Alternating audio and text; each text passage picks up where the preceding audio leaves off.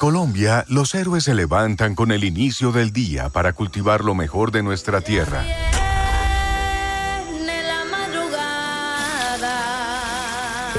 Desde sus raíces, conservamos la cultura y tradiciones que por siglos han sembrado y compartimos sus frutos a través de nuestras 63 frecuencias en todo el país y al mundo por nuestras emisoras virtuales.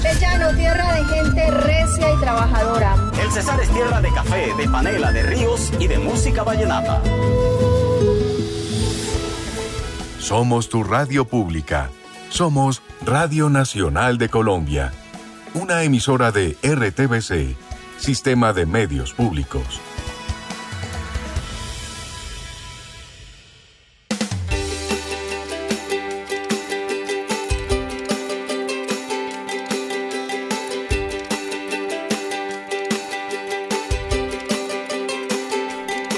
De la tarde, 32 minutos. Bienvenidos, oyentes de la Radio Nacional de Colombia, al Profe en tu Casa Caribe, el espacio de apoyo educativo para compartir en familia.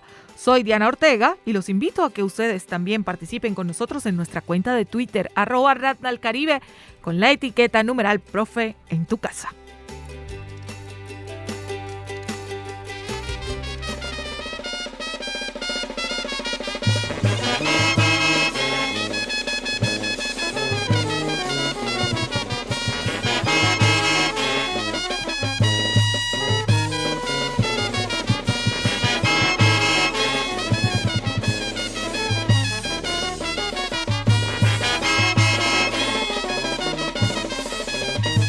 Estamos escuchando la composición María Varilla, interpretada por la banda 19 de marzo. Y con esta composición yo saludo a mi compañera de cada martes de Sabores y Saberes que suenan y que se escuchan a través del Profe en tu Casa Caribe con apoyo de la Fundación ATI, a nuestra querida Jennifer Marsilia. Hola Jennifer, feliz tarde.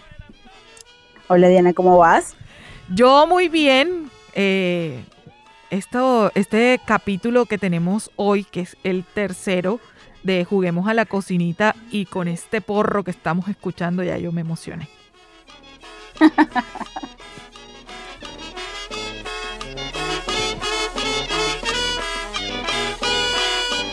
Y precisamente Jennifer, en este capítulo de hoy vamos a abordar o vamos a reflexionar en torno a los productos y a los territorios. Nos ha dicho usted tras bambalinas que lo que comemos nos deja saber de dónde somos. Pero antes, antes, antes de que usted haga la introducción, debo saludar a su alumno estrella de los martes de sabores y saberes, el señor Rodolfo Rodríguez Llanos. Rodolfo, feliz tarde. Hola Diana, muy buenas tardes. El saludo para usted y para toda la audiencia y aquí ya listo con el delantal puesto. Y le voy a decir, además, con todos los protocolos listos para la clase de hoy. Ah, ¿Tú sabes cuál es uno de los Ya era hora, Rodolfo, ya era hora. Hombre, profesora, muchas gracias, por favor. No, usted sabe, yo siempre ahí al pie. Ah, yo siempre sintonizando y estoy pendiente de las clases, aunque no esté presente así, estoy ahí escuchando y voy practicando, incluso en algunos casos, de una vez. Caramba, cómo hemos avanzado en estas clases.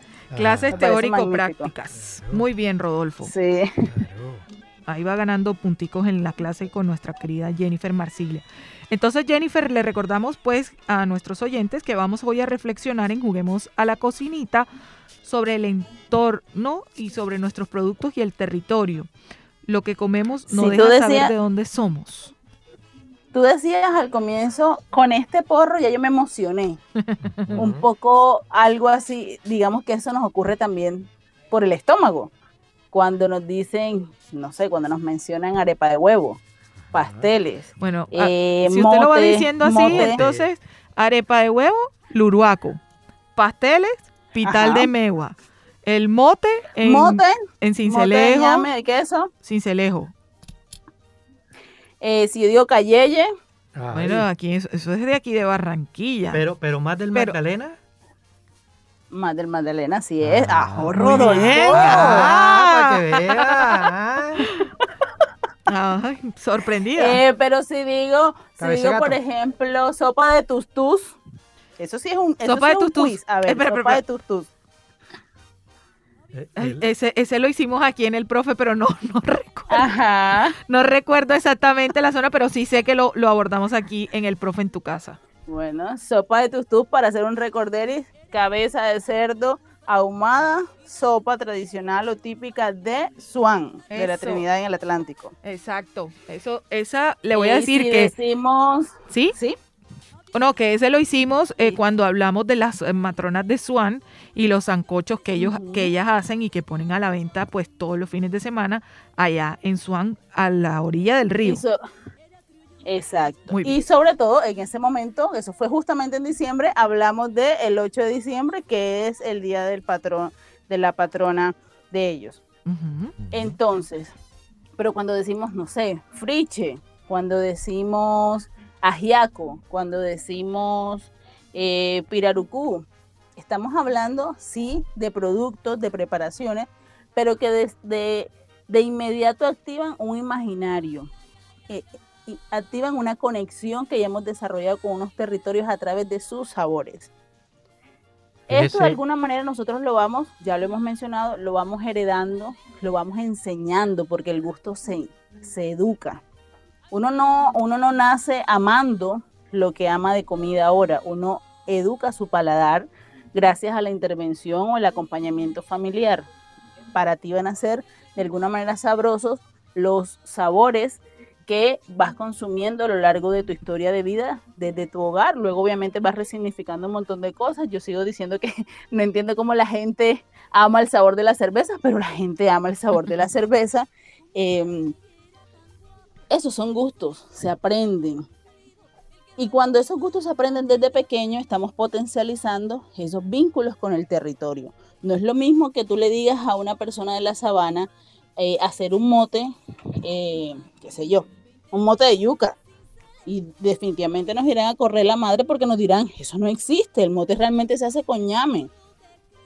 Hay un, hay un- además de un gusto, una tradición, hay una experticia frente a lo que se come. Y con esto yo quisiera decir una anécdota y es que hay niños en nuestra realidad actual que no saben de dónde viene la leche, que creen que la leche viene del supermercado, que no saben la existencia de una panela o de una panela porque siempre han consumido son jugos de botella o jugos de caja. Hay niños que no comprenden para nada que eso que consumen, eso que los nutre, eh, de alguna manera lo pare la tierra. Claramente hay productos cada vez más industrializados, pero en- si vamos como a, como a, como al producto central de siempre hay algo que nació en la tierra. Por supuesto, Jennifer, y eso pasa mucho, por ejemplo, en esta temporada que tenemos los árboles de mango cargadísimos y uno nada más se, eh, que desde pequeño se acostumbró a el mango en jugo, al mango en pulpa, al dulce de mango, eh, A la picadita de a mango. la picadita de mango con sal y pimienta, en fin, a todas las preparaciones derivadas de algo que tenemos a la mano, que tenemos en la puerta de la casa, que tenemos en el patio de la casa, o que lo tiene el vecino, pero que uno pide permiso y vecino me regala un manguito y si se cayó y uno pasó por ahí también lo recogió. Esas son cosas que también uno desde pequeño y en el ámbito en el que uno se desenvuelve va conociendo. Así es. Así es. Yo tengo una anécdota muy bonita y es que cuando, cuando ahora que, pues bueno, la casa, la casa ATI, el centro cultural que, que tenía la fundación, pues en este tema de pandemia cerró, pero antes de eso teníamos, eh, nosotros llamamos la zona bananera, porque uno de los aliados nos trajo unos, unas matas de plátano, de guineo verde más bien, de papoches, que hay tantas clases, este, viajó a Córdoba y nos trajo unos hijitos de, de esta planta. Y la sembramos en una jardinera del centro cultural y crecieron las matas. Y cada vez que crecen, obviamente van pariendo, van va saliendo el gajo de guineo y van saliendo además otros hijos. Y era maravilloso ver tanto a, las- a los adultos como a los niños darse cuenta que los plátanos que consumen en el desayuno, los guineos del desayuno, cómo nacen en una mata. O sea, nunca habían visto una mata de, de guineo. Y nos decían, ¿cómo eso? El, el, vigilante de esta zona sí se tiene que ganar la plata porque tiene que cuidar full ese gajo de guineo. Fíjate que nadie se metió con los guineos. Todo el, toda la cuadra cuidaba los cuatro gajos de guineo que habían en, el, en, las matas de, plátano. Y, al final toda la comunidad comió, o sea, digamos que todo el pedazo comió de los guineos porque todos hicimos parte del cultivo de esos guineos. Pero era muy bonito ver como la sorpresa, eh, la cara de asombro de los niños viendo cómo iban con los días creciendo y surgiendo los plátanos de las florecitas de la mata. Oiga, profesora Jennifer, a propósito de eso que usted dice, bueno, de muchas, muchas especies de, guineos, eh, el colí es, es un guineo que utilizan normalmente en el interior del país para hacer como cremas, para hacer como, como sopas. ¿Ese no se da aquí en el Caribe? Yo no lo conozco con ese nombre, o sea, realmente también pasa de un territorio a otro, es que comemos, hay autores que mencionan que comemos lo mismo en todas partes, solo que lo llamamos distinto. Puede que sea un tipo específico que se da allá o uno que nosotros conocemos, pero tiene otro nombre acá, digamos que en, este, en esta parte del Caribe. Pero no te sabría decir eh, a ciencia cierta. Lo que sí eh, supe en estos días es que mientras en algunos momentos, eh, o más bien en la actualidad, restringen mucho ese tema de darle a los, a los niños esa famosa mazamorra de plátano verde, recuerdan que era como de nuestra época que nos, nos hacían. Eh, en estos días viendo un documental, eh, decían que el guineo verde posee una enzima que protege el estómago y que además ayuda al intestino a regenerarse.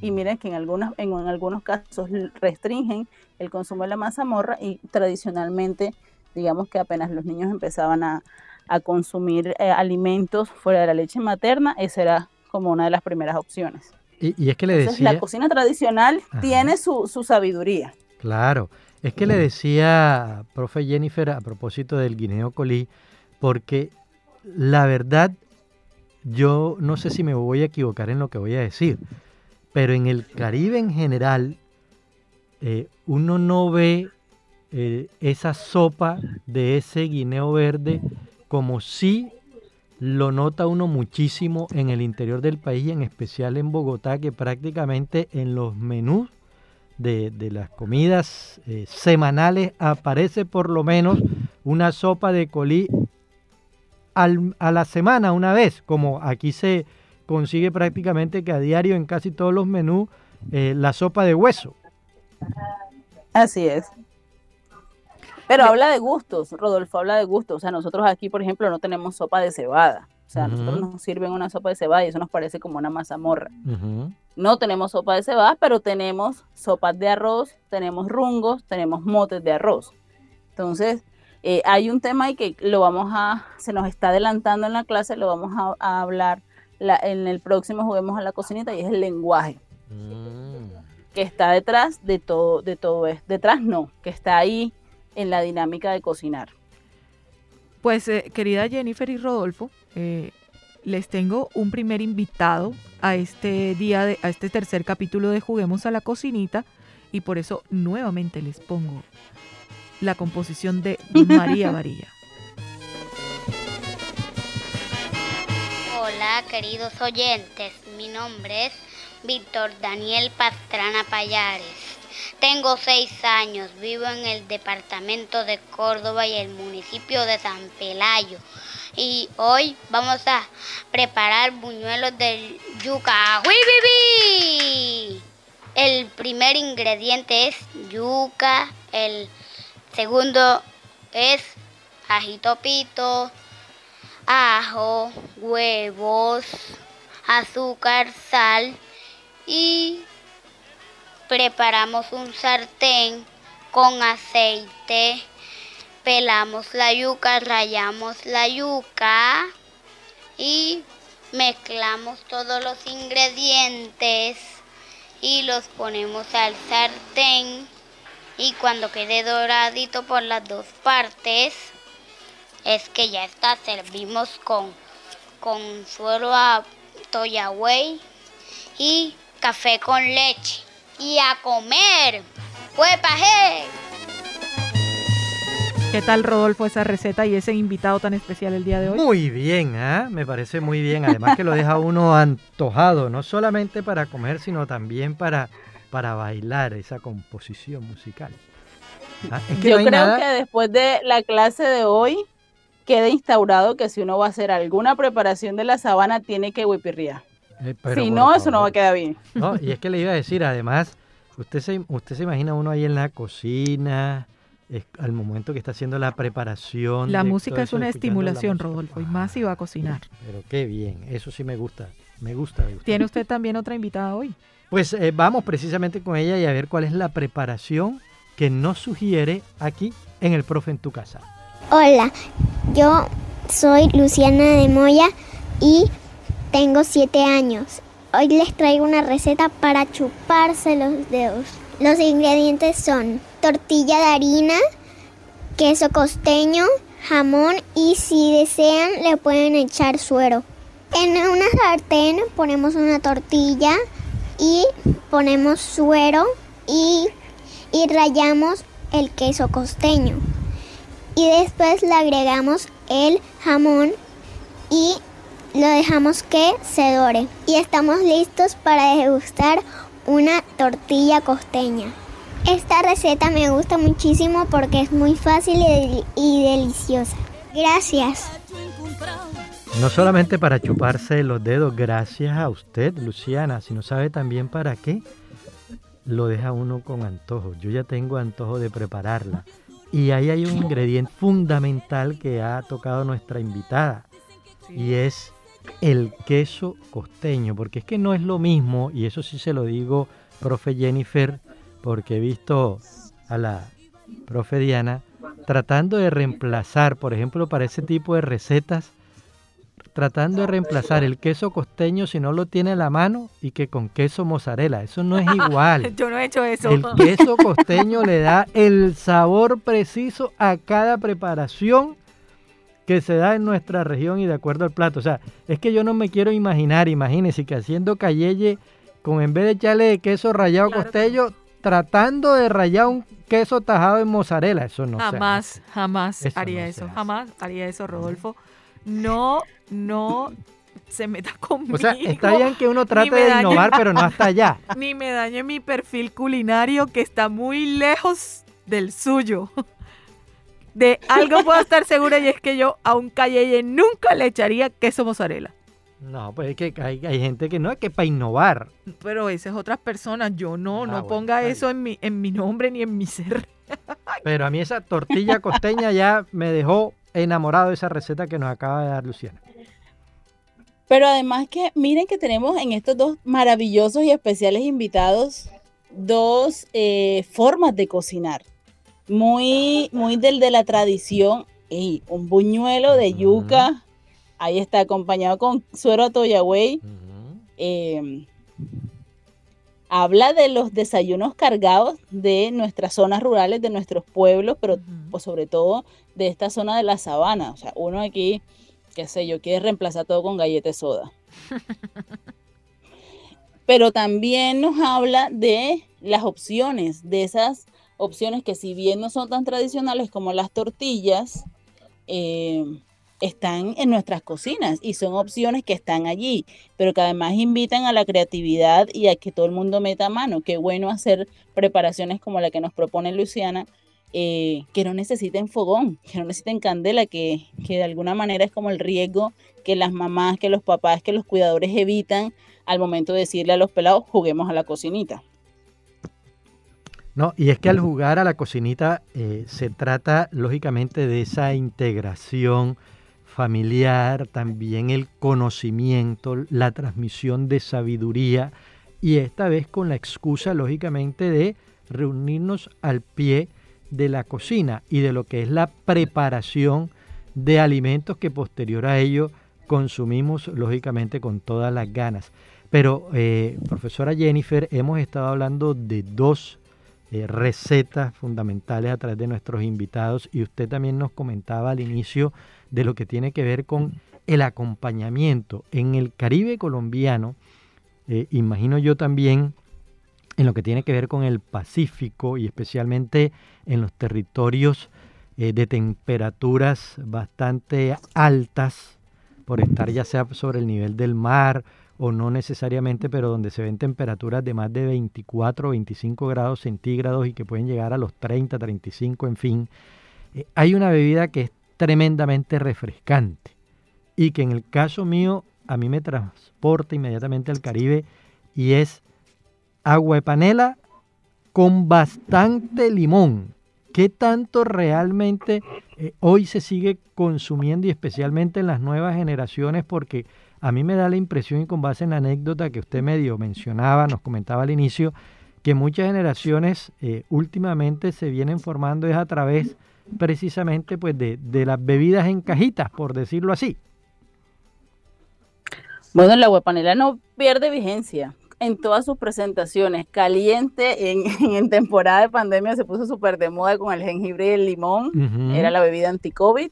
Eh, pero creo que habla mucho de la presencia de la huepanela, de la panela del guarapo, eh, de los calentillos que también se hacen con panela. Em, el hecho de que ahora nos estén vendiendo panela embotellada o una versión de panela industrializada. Y en Entonces creo que es un sabor muy propio y en sobres, además instantánea. Es, un sabor muy nuestro, es un sabor que creo que todos reconocemos como familiar, em, que además hace rato la industria panelera de, Colombia o, todo este gremio se esté preocupando por eh, resguardar no solamente productos, formas de hacer, sino que además eh, se esté tecnificando y que además nos estén poniendo en el, en el, a nuestra disposición incluso no tener que dejarla remojada un día para otro. ¿Se acuerdan cuando uno realmente para tomar agua panela tenía que dejar eso de un día para otro para que se, se desliara, se deslielera? esa es la palabra. Eh, y ahora tenerla instantánea o tenerla eh, pulverizada, que nada más echas las dos cucharadas y mezclas y listo, y eso está. Eso nos da cuenta de qué tanto es un producto que, eh, que reclaman los colombianos, que reclama la gente. Una, una industria de este nivel no va a estar haciendo productos solamente para un, para un renglón tan cortico de, de la población. Si se lanzan productos como estos es porque realmente son productos que tienen eh, acogida en todo el país. Yo le voy a dejar una tarea a la profe. De estudiante a profe, imagínese cómo han cambiado las cosas, ¿no? La retroalimentación. Imagínate tú. Oiga, eh, ojalá hablar en el marco de estos capítulos que estamos llevando esta serie sobre el corozo como tal. Porque el corozo también es una bebida muy nuestra, muy del Caribe y que yo creo que usted en la parte del mundo donde se encuentre le mencionan corozo e inmediatamente se transporta desde donde esté al Caribe. Así es, así es. Hay mucho, hay mucho que se viene haciendo con, el corozo, desde el vino, pasando por los dulces, pasando por las, por los, por los espejuelos y obviamente el jugo, que incluso hay que decirlo, también ha incursionado en la propuesta gastronómica de casi todos los restaurantes de, la región sea restaurante de comida rápida, sea restaurante eh, de manteles, tienen la opción del corozo y del tamarindo. Jugos además eh, deliciosos y refrescantes. Pues Jennifer, llegó el final de este capítulo de hoy. He estado bastante conversado y eso nos habla que definitivamente nos pusieron a jugar a la cocinita nuestros invitados y nos y nos activaron ese niño que quiere ir ya a jugar, a cocinar, pero sobre todo a generar vínculos con el territorio y con nuestros productos. Hay un niño que me está escribiendo que dice que una vez escuchó hablar del pastel trifásico con pescado, que, que está pensando en cómo hacer la receta para que lo probemos, yo Bueno, le mandamos a decir a ese niño que por favor espere la receta, la receta que va a hacer Rodolfo algún día y cuando nosotras la probemos, porque serviremos de conejillo de indias, pues por supuesto la compartiremos a través del profe en tu casa en los martes de Sabores y Saberes. Así es. A todos nuestros oyentes, gracias por estar conectados con nosotros. Recuerden seguirnos en Twitter, en la conducción técnica, Marlon Natera, el ciclista. Continúen con la programación de la Radio Nacional de Colombia con Calimán. Feliz noche para todos.